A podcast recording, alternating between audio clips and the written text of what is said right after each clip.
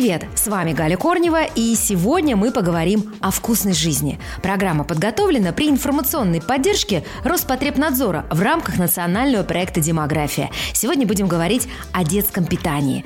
Согласно статистике, половина российских дошкольников с 3 до 7 лет имеет лишний вес.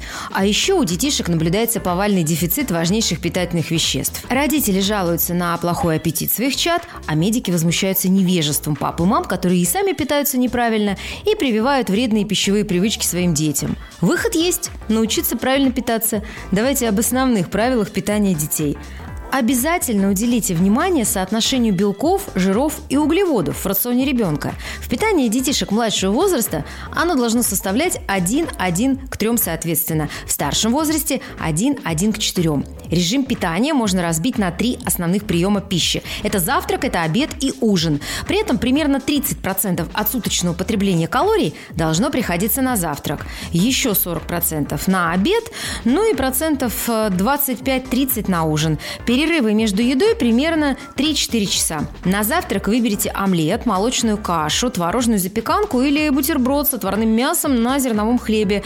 Сладкие калорийные блюда, домашние блинчики, оладушки, сладкие каши не подойдут. Сахар спровоцирует резкое повышение и столь же стремительное снижение глюкозы в крови. И уже часа через два ребенок почувствует усталость и сонливость. Для перекусов можно снарядить ребенка ланчбоксом со вкусной и полезной едой. Это и фрукты, и овощи, и сухофрукты, и зерновой хлеб, и нежирное мясо, и сыр. Вкусная жизнь.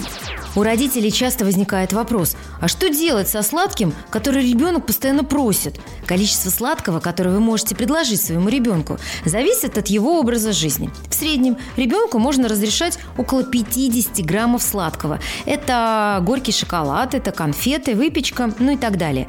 50 э, граммов сладкого в день. Отличным выходом здесь станут фрукты или сухофрукты. Помните, что в понятие сладкого входят и напитки. Из-за высокого содержания сахара и других углеводов Желательно исключить газировку или пакетированные соки из ежедневного рациона. Даже один стакан в день может быстро привести к набору лишнего веса. Кстати, еще рекомендации по здоровому питанию вы можете посмотреть на сайте здоровое-питание.рф. На сегодня это все о вкусной жизни. Ваша Галя Корнева.